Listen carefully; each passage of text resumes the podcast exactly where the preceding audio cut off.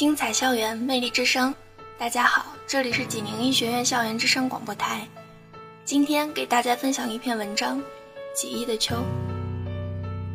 几亿的秋啊，来的有些猝不及防，没有前奏，也没有打声招呼。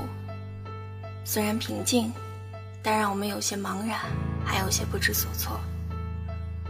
小小的松叶根开始焦枯，即使这样，它依旧随着秋风荡着，忽闪着，不愿落下。这是它对母树的依恋和生命的仪式感。春种秋收，花开了又谢，冬藏春生，风来了又走。每一次轮回，或许都是为了更好的繁茂吧。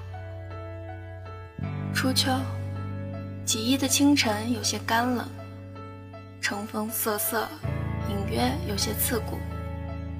将自己的视线缓缓掠过教学楼的边角，几束刺眼的光线会与你相遇，一场温暖的邂逅挥洒下来。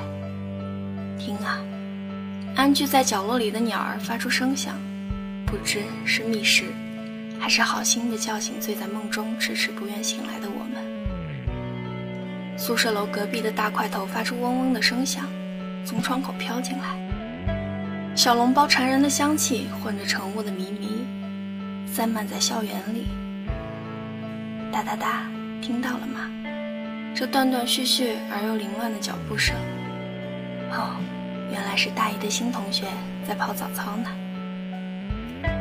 不知不觉到了中午，微风开始变得温暖。正午的太阳比夏天更远了一些。操场上也只留下零零散散的几个身影，空闲之间，慢慢踱步在太白湖上，时不时看见路边打情骂俏的小情侣，甜甜的，粉嫩嫩的，微笑着低下头，想起徐志摩的一句话：“我知道我生，就是为了来遇你的，我只遵循我自己内心发出的声音。”他告诉我：“是你，是你。”几一的秋总是有些随和和任性，不期而遇已经成为了他一贯的风格，有点小小的惊喜和期待，还有一些失落和感慨。戴上耳机吧，放一首后摇或者许巍的《故乡》，你就能体会到古人的伤春悲秋。秋天是感性的，秋风总是风中一处，携着思绪走了，带着你的心里的羁绊。家了，滴答滴答，秋叶落地，风雪铃声响起，呀，天都黑了。慵懒的路灯的黄光拉长我们的身影，湖面寂静而又明亮，热闹了，热闹了，又安静了，安静了。似此星辰非昨夜，为谁风露立中宵？